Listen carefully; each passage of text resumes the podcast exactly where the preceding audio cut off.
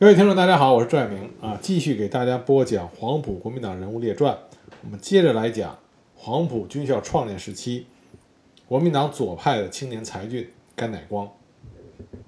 甘乃光在大革命时期，也是第一次国共合作期间，他是旗帜鲜明的国民党左派。那么，一九二七年四月，蒋介石发动了四一二反革命事变，蒋介石还是非常赏识甘乃光的才气的，所以呢，他当时任命甘乃光。为蒋介石他所建立的国民政府啊，国民党中央农民部部长以及浙江省省政委员会委员兼农工厅厅长，但甘乃光都没有到职。后来，甘乃光作为武汉政府的代表前往上海，参加了国民党汉宁沪三方谈判。国民党江汉沪三方合流之后，成立了中央特别委员会，代行中央直监委员会的职权。甘乃光被推选为中央特别委员会候补委员，紧接着又被任命为国民党广东省党部改组委员。同年底任广州市市长。但是在甘乃光担任广州市市长期间，广州起义爆发了。在广州起义被镇压之后，国民党中央以偏袒广州暴动的罪名，停止了甘乃光的职权。当时甘乃光的境地非常的危险。因为国民党已经打算对甘乃光实施缉捕，认为他和广州起义有着偏袒纵容的罪责。根据甘乃光的侄子，也就是黄埔军校第六期学员甘国安的回忆，说当时甘乃光的保姆上街买菜，发现一些形迹可疑的人出没在甘乃光住宅的周围，他马他的保姆马上就通知了藏匿在有人处的甘乃光。甘乃光连夜乔装脱逃，那甘乃光呢，就跑到了美国，在美国芝加哥大学研究院当研究生，然后又到西欧各国考察游学了一年之久。他的弟弟甘伟才当时也不得不逃往日本。后来风声稍稍放宽以后不久，那么甘乃光就回到了上海。这个时候上海呢，官场失意，仕途坎坷，所以他在上海。卖文糊口，但这恰恰就使甘乃光进入到著书艺术的高潮期。一九二六年，他出版了《先秦经济思想史》之后，在他闲居上海期间，他又写下了中国国民党的几个基本问题、孙文主义大纲、孙中山全集分类索引，以及翻译了孙中山和列宁的等一批名著和美国政党史。美国劳动党真相啊等等译著，在政治上呢，甘乃光依然是紧跟着汪精卫。一九二九年三月，蒋介石在召开国民党第三次全国代表大会的时候，以反对改组派的名义，给汪精卫书面警告，给甘乃光、陈公博以永远开除党籍的处分。那么甘乃光继续追随汪精卫，反对蒋介石。从国民党左派到国民党改组派。这其实本来应该是国民党中最进步、最靠拢中国共产党主张的一批人，在一九二七年国共分裂之后，不断探索、不断反抗的，值得研究的一段历史。但是因为他们的领袖汪精卫后来投降了日本啊，成了不耻的汉奸，所以以至于这段历史啊，被很大程度上啊回避和淡忘。其实，在国共分裂之后，国民党分成了几个重要的派别啊。从大的方面上来说，分了几个重要的派别，一个是蒋介石，这自然不用说了。那么还有呢，是邓演达，那么他后来建立了第三党。宋庆龄和邓演达走的比较近。再一个呢，是国民党右派，那这是以胡汉民为首，他们和蒋介石也并不和谐。另外一支就是以汪精卫为呃汪精卫为首的，这就是从国民党左派演变过来的国民党改组派。上海的四一二，广州的四一五，武汉的七幺五，这些国共分裂所进行的大规模的清洗，不仅仅使得中国共产党员遭到了大规模的杀戮，同时呢，大量非共产党的国民党左派青年也遭到了杀戮。国共分裂同室操戈啊，兄弟相残。从大的方面来说，国民党和共产党不能再联手进行中国的革命，他们的争斗削削弱和减缓了中国的发展，这是大方面来说非常可惜的地方。从具体来讲，很多革命青年，很多热血青年，本来呢可以为中国的发展和进步做出自己的贡献，可是，在国共分裂的时候，却倒在了屠刀之下，这是令人非常扼腕的地方。一九二七年大革命失败之后，大批的革命青年惨遭杀戮，那么劫后余生的人呢，流离失所。肉体上的这种折磨还是次要的，最关键是在精神上，他们处于一种彷徨苦闷之中。学术界对于这段时间的历史有一个说法，我觉得还是挺不错的，跟大家分享。他指出，五四后中国学生运动的一个重要特征是学运的逐步政治化，先是激进化，继而革命化，最终丧失了自主性，遭到政党的把持。而学运的政治化当然是一个坏现象。然而，若深入大革命失败后的历史情景，仔细考察当时中国的内外环境。学呃青年的生存处境和心灵感受，则会发现，知识青年的激进化是广泛存在的社会现象。能否正视青年的激进化，并有效的吸收、领导激进的知识青年，将他们变为政党的群众基础，将直接影响一个政党的生存和发展。啊，我觉得这说的是非常有道理。因为从后来国民党和共产党的不断摸索和变化，我们可以看到。国国民党和共产党都开始越来越重视知识青年的吸收和接纳。在大革命第一次国共合作那几年里边，在共产党之外，也有大量探索中国革命道路的思想者和行动者，还有广阔的有待被开掘的左翼思想以及行动的空间。很多国民党左派阵营，我们说国民党左派，为什么不说他们是中国共产党共产党员呢？因为他们并不是中国共产党领导下的。这些知识青年、知识青年呢？他们既反对清党以后的国民党，也不认同中国共产党的工农武装割据。同时，这些青年也具备着强烈的爱国热情和要求改革腐败政治、寻求国家和社会出路的这个伟大梦想。在四一二蒋介石发动清党以后，同时对于左翼青年的残酷迫害也在南京、武汉和广州等地展开，当时举国哗然。以汪精卫为首的国民党左派，实际上对蒋介石的这种清党是非常的反对和充满愤慨。他的秘书曾呃曾仲明曾经在致方君碧的信中就说到过：“我们革命军的枪炮竟然用来杀戮为革命努力的民众，张作霖、吴佩孚所不为的，他竟为之。”蒋介石等人主导的清党，在中国大地上留下的是几万具青年的尸体。被杀害的不仅有共产党员，还有很多纯粹的国民党左派。因为在第一次国共合作中，国民党的身份是公开的，共产党的身份是秘密的。那些反共的人，他并分不清谁是共产党，谁是国民党左派。当时黄埔军校的左派学生甘竹溪曾经给汪精卫写信说：“广州四一五事变被捕学生至千余人之多，而遭枪毙者皆左派同志。”国民党左派青年极为狼狈，想要加入 CP，又为 CP 所忌，说他们是投机；想要加入右派，于是又不可能，而身非所愿啊，他们本身也不愿意，因此人心动摇。能回家的就回家，不能回家的就只能四处躲藏，惶惶不可终日。李之龙当时也给汪精卫写信。说九江警备司令部枪决了二十六人，其中仅有五六人是共产党员。他希望汪精卫能够迅速的颁布命令，以后各地捕获人犯都要由人民团体参加会审，以免一再的滥杀无辜。这是为什么在短时间之内，南南京、广州的革命青年都来到了武汉寻找出路。很可惜，短短三个月之后，武汉也分共。大革命失败了，原有的革命机关纷纷解体，而从这些机关中出来的革命青年，顿时就陷入到流离失所。他们很多人当初啊，都是旧礼教的叛徒，逃离了封建家庭，投身革命。这个时候无家可归，又无路可走。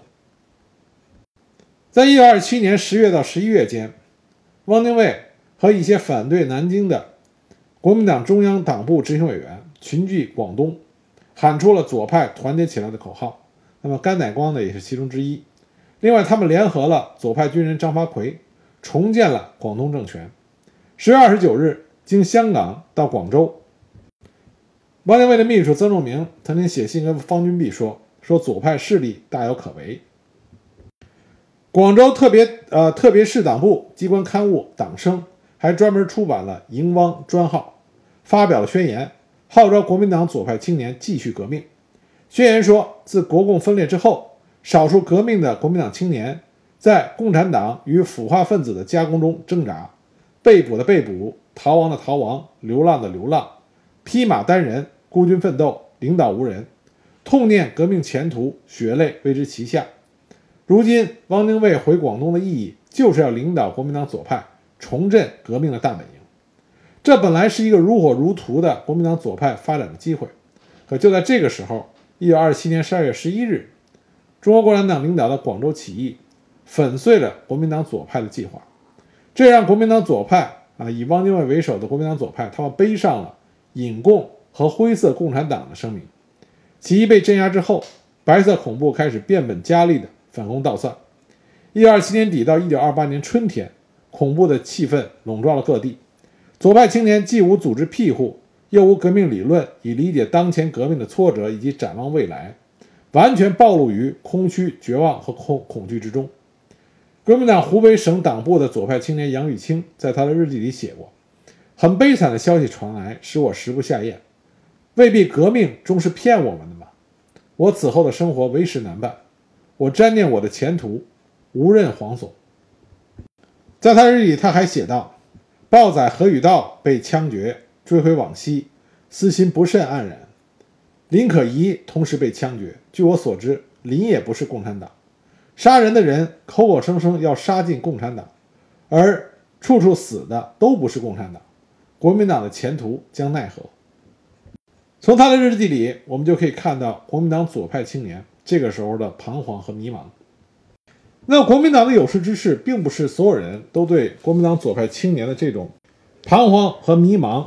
啊视若不见。很多国民党的有识之士都做出了一些努力，希望能改变这个状况。一九二七年十二月，戴季陶在中山大学做了题为《青年之路》的系列演讲，后来又编为《青年之路》在上海出版。他从人生观、世界观到现实政策的阐发，系统解释了国民党的青年政策。他要求青年虚心平气，回到学校，从学问中寻找自己和国家的出路。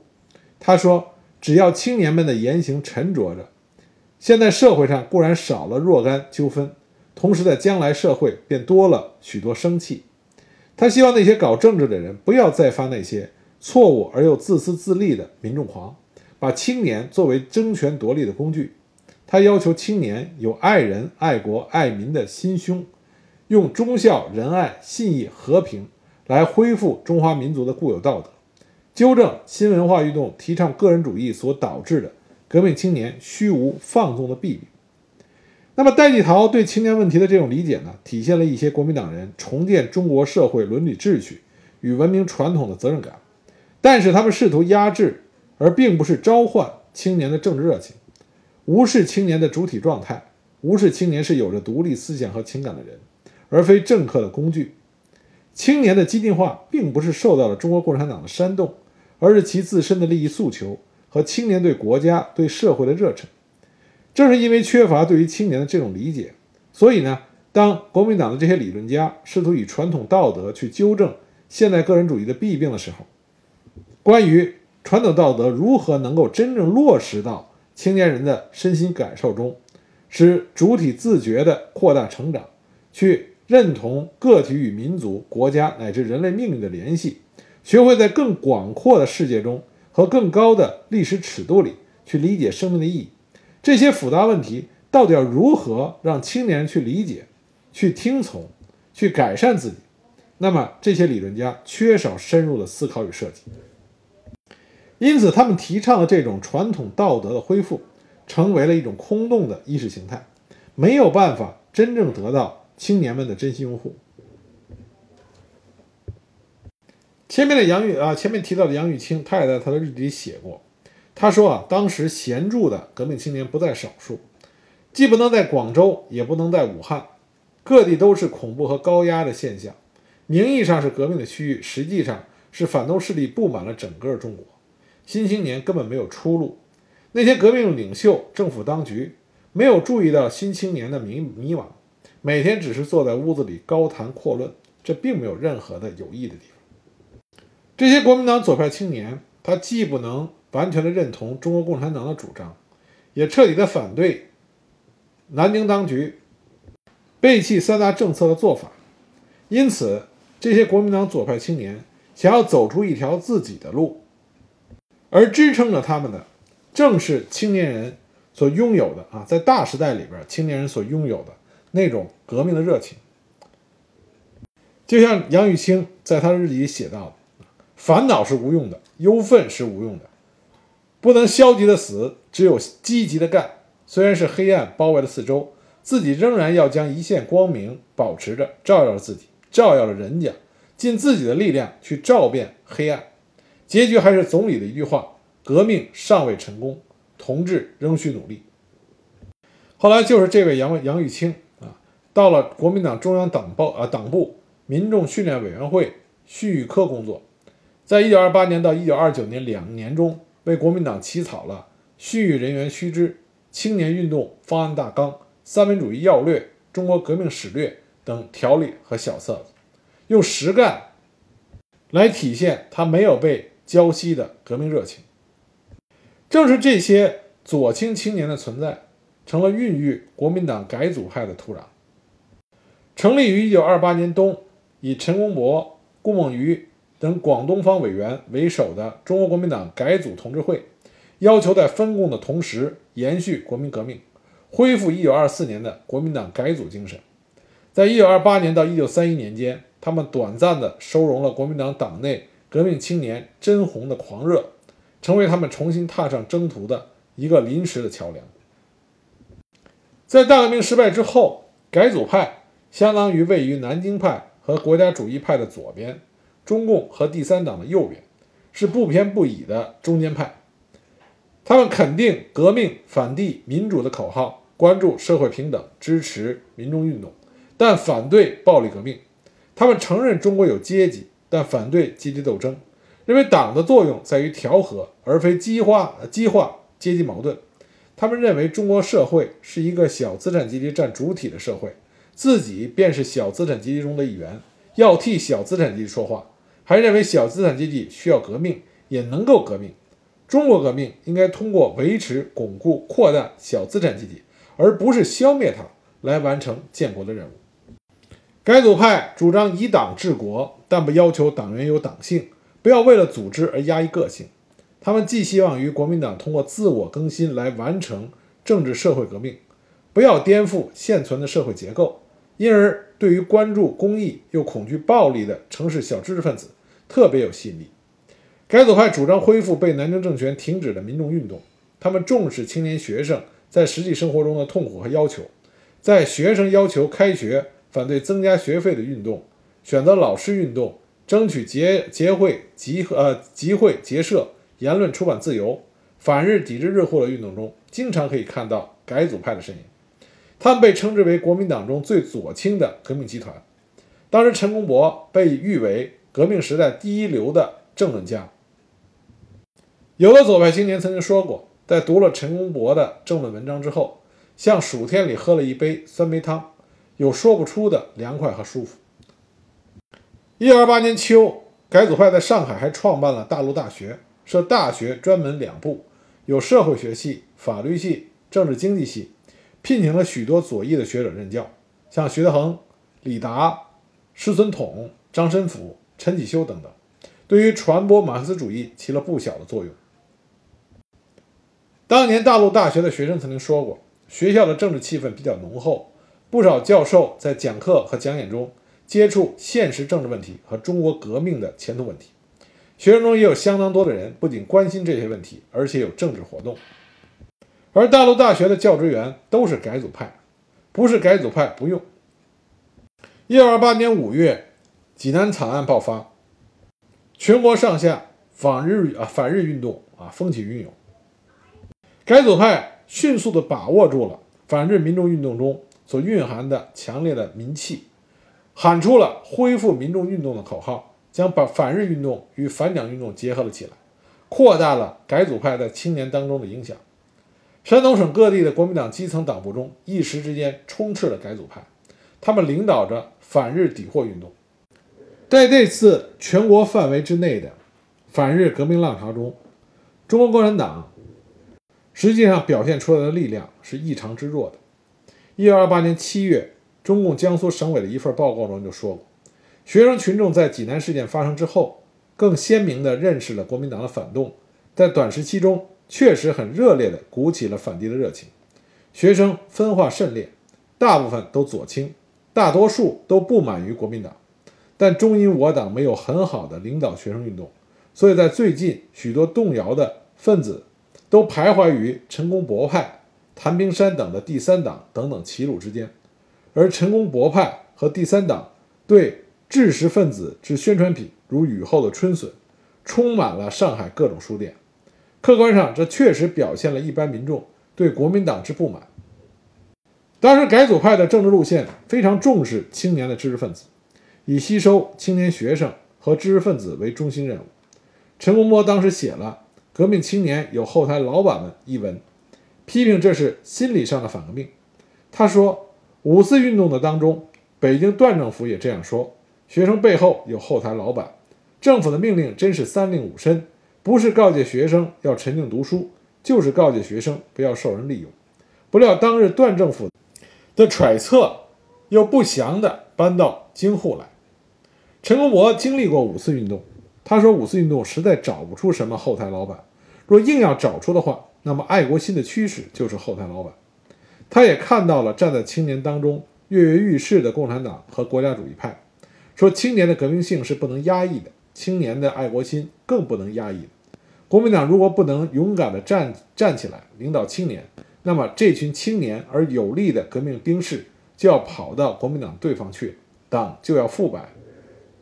全盛时期，以汪精卫、陈公博、甘乃光他们为首的改组派，在全国各省市和海外支部中共有一万多人，成员主要是城市的知识青年。南京的改组派组织成立不到一年，就发展了五六百人，主要成员是大学生和机关职员。中央大学、中央政治军校啊、中央政治学校、军事学校以及国民党中央党部中都有改组派的秘密组织。上海的改组派七八百人，在各大学都有分部和小组。整个上海学联都被改组派把持了。在山东，改组派夺取了教育机关，从上到下的发展组织。一九二八年到一九三零年间，山东省教育界的改组派势力很大。山东省政府主席陈调元曾经致电给蒋介石说：“改组派控制了山东省教育厅，计划夺取山东整个的教育。”陈文博认为，国民革命时期国民党青年运动的一大错误就是完全狭义的学生运动。学生既不具备独立的经济基础，又不能深入群众，在社会中变成了一个特殊的阶级，行动纯粹靠一时的热情，热情既过，个人便各自寻出路。因此，改组派向知识青年发出了到农村去、到工厂里去、到下级党部去的号召。陈公博说：“我以为青年只有一条出路，即是往下去，而不是往上跑，必得到下层民众中去，才是革命工作。”在1928年到1931年间，许多改组派的青年都加入了工会，或在改组派党部所创办的工友夜校教课，对风起云涌的城市工人运动起了推动作用。那改组派呢，对一些国民党的下层军官也产生过影响。在中央军校曾经发展了一批改组派的成员，主要在中央军校的第六、第七期和军官研究班、要塞炮兵班中发展了党员。但是改组派呢，他也没能灌注全力去做好下层的组织和军事基础，他没有注重建立革命的武装。只是诉诸于利用军阀发动对蒋战争来快速夺权，这就使得改组派必然会沦落成国民党内部军阀战争和派系之间的角逐。当革命青年认识到这一点以后，改组派自然就会沦落成国民党内部争权夺利的一个派别而已。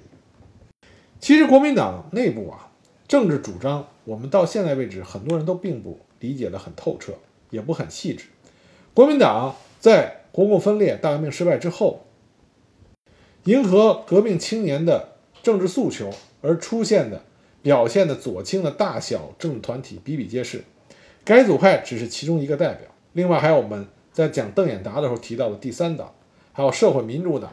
国民党另外一个元老徐谦，在上海组织过共同生活社，提倡劳资合一论。孙中山先生的大公子孙科也曾以发动新左翼运动自诩，一面要求共产党合法化，一面求见好于社会民主党，并且投资神州国光社。宣传主张对日绝交、对俄复交，与民众打成一片等。那么这些政治组织所出现的社会基础，就是社会上广泛存在的左翼青年。一九三一年九一八事变爆发之后，国民党实现了宁越合流。面对外部的强大压力，国民党内部出现了和解，那么组成了新的中央政府，改组派大员也纷纷的入阁。像陈公博和甘乃光都曾经被处以了永远开除党籍的处分。那么，在中国国民党第四次全国代表大会上，甘乃光被恢复了党籍，重新当选为中央执行委员会委员和中央政治会议委员。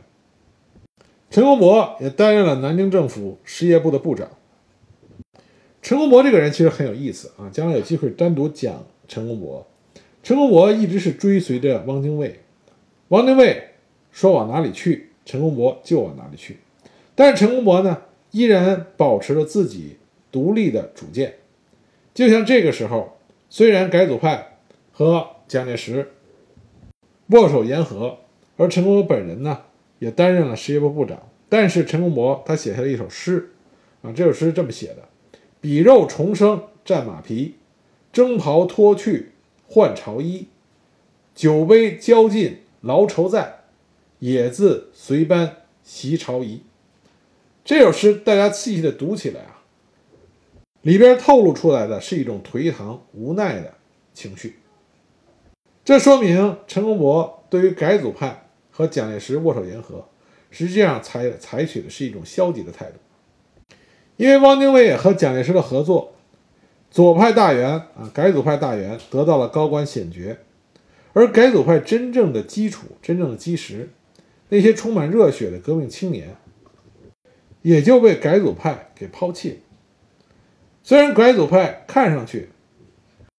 进入到国民政府，取得了一些权利，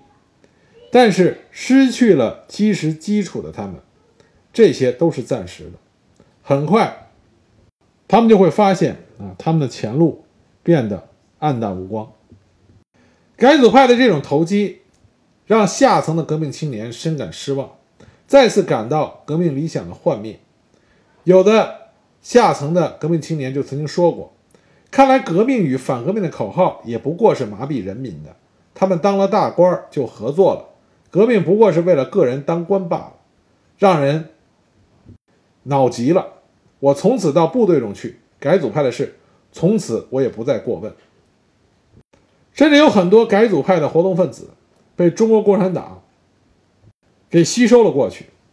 中共山东省委一九三二年六月的工作报告中就曾经提到过，山东省博兴县整个国民党县党部完全加入了 CP。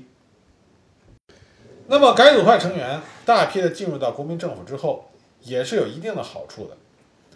在汪精卫和蒋介石合作以后，汪精卫出任了国民政府行政院院长，陈公博担任了实业部部长。顾孟余担任了铁道部部长，甘乃光出任了内政部副部长，而他们新成立了一个中央民众运动指导委员会，负责调查各地的民运情况，收集民运的资料，为国民党物色优秀的民运人才。这是改组派民众运动计划的实施。南京特务机关在给蒋介石的报告中就指出来说，改组派各地下层都极为努力，亲到。各地去指挥农民和青年运动，占领党政机关，拉拢干部人才，吸收群众。那么改组派的这些政府官员也是干了不少对社会有益的实事，比如说改组派河南省党部的负责人邓飞黄，一九三二年后在铁道部担任职工教育委员会委员长，主办职工教育。他说过。劳动者是群众生存的维持者，是人类文化的创造者，是民族复兴的主力军。但是因为中国生产力低下，教育不能普及，劳动者目不识丁，技能简单，以这样的劳动阶级为建国的基础，民生何由而不凋敝？国家何由而不衰弱？民族地位何由而不低下？所以，邓飞黄主持铁路职工教育三年，在金浦路。北宁、平汉、正太、京沪、沪杭等主要路段都设立了铁路职工学校，一共约四十五所，开设了识字、写字、三民主义、国语、算术、绘画、生产技能、公民常识等等课程，还刊行了《铁路职工周报》，编印工人识字课本、工人小丛书，纯为工人读物，意在激发工人求学的兴趣。如果不是后来改组派的领袖啊，汪精卫、陈公博走错了他们人生中啊最关键的一步，成人成为了人人唾弃的汉奸。如果不是因为这个的话，那么现在我对国民党改组派的认识要正面、公正、客观、全面很多。而且大多数的改组派在汪精卫投日的时候啊，都坚定了正确的立场。对汪精卫的举动进行了批判，以及坚决的抵制啊，关乃甘乃光呢就是其中一位。所以这集呢，我借着甘乃光给大家讲了一下啊，初步比较肤浅的啊，讲了一下中国国民党改组派他的一些主张和他所做的一些事情，希望大家有兴趣的哈可以进一步的去了解，这样对大时代中国。特别是年轻人的思想面貌，有一个比较全面的了解和认识。